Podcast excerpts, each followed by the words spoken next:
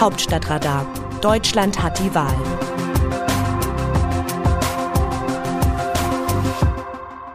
Es ist Donnerstag, der 7. September. Die Bundestagswahl 2021 hat einen Wendepunkt in der deutschen Parteienlandschaft eingeleitet. Die Grünen waren zwar am Ende des Wahlkampfs im Rennen um das Kanzleramt weit abgeschlagen, dennoch haben sie die Zeiten beendet, in denen immer nur zwei Parteien um die Führung der Regierung konkurrieren. Zugleich scheint die Zeit der Volksparteien abgelaufen zu sein. Zwar erheben Union und SPD immer noch den Anspruch, jeweils sehr breite Teile der Bevölkerung und unterschiedliche Milieus zu integrieren, sie erreichen aber nicht mehr das zentrale Kriterium einer Volkspartei, dauerhaft über 30 Prozent zu liegen.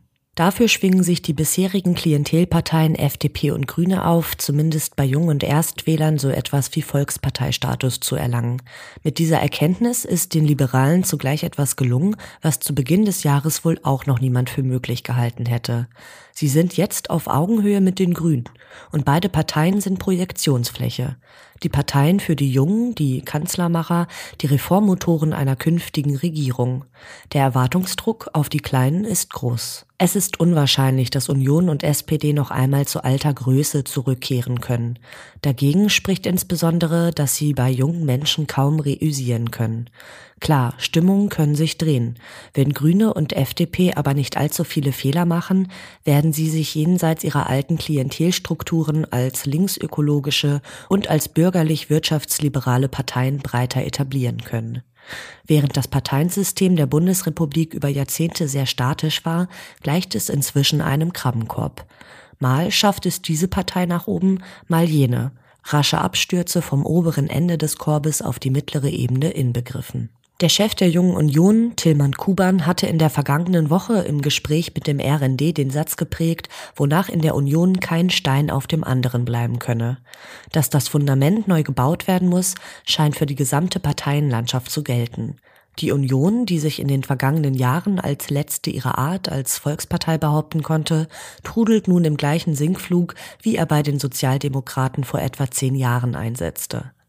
Vier mittelgroße Parteien in der politischen Mitte, die miteinander in unterschiedlichen Konstellationen koalieren können, sind für den demokratischen Willensbildungsprozess Chance und Risiko zugleich. Die Chance liegt darin, dass die Bürgerinnen und Bürger ein breit gefächertes Angebot an staatstragenden Parteien haben, zwischen denen sie wählen können.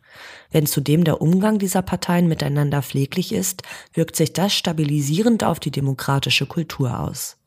Zugleich bietet eine Konstellation Angriffsfläche für Populisten von rechts und von links. Insbesondere in einem Moment, in dem eine über politische Lager hinweg gebildete Regierung in der Krise ist und die Populisten eine charismatische Persönlichkeit zu bieten haben.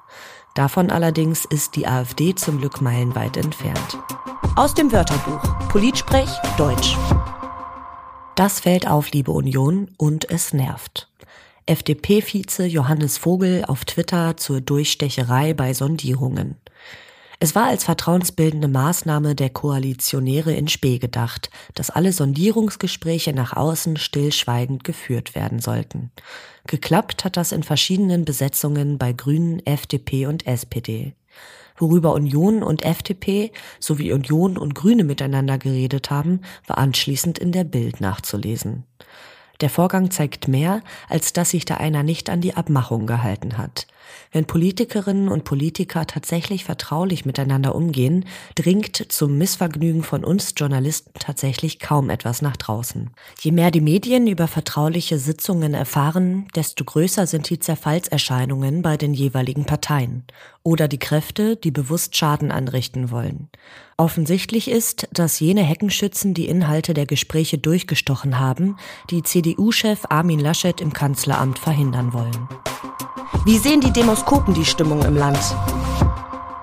Die Sonntagsfrage ist knapp zwei Wochen nach der Bundestagswahl gerade ein wenig aus der Mode. Daher an dieser Stelle ein Blick darauf, was die Demoskopen in Sachen Regierungsbildung ermittelt haben. Die Regierungsbildung wird trotz der gelungenen vertrauensbildenden Maßnahmen zwischen Grünen und Liberalen schwierig. Auch die Interessen der Wähler der einzelnen Parteien sind nach einer Forsa-Umfrage recht unterschiedlich. In einer Auswertung des Meinungsforschungsinstitut für RTL-NTV heißt es, so befürworten 95 Prozent der Grünen und 79 Prozent der SPD-Wähler eine Steuererhöhung für einige Gruppen der Bevölkerung, um die Kosten für den Klimaschutz finanzieren zu können. Von den Wählern der Union und der FDP lehnt eine Mehrheit, 63 bzw. 69 Prozent, eine Steuererhöhung ab. Von allen Wahlberechtigten halten 53 Prozent eine Steuererhöhung zur Finanzierung der Kosten für den Klimaschutz für richtig, 43 Prozent für nicht richtig. Das Autorenteam dieses Newsletters meldet sich am Samstag wieder, dann berichtet meine Kollegin Christina Dunz. Text Eva Quadbeck, am Mikrofon Alice Mecke.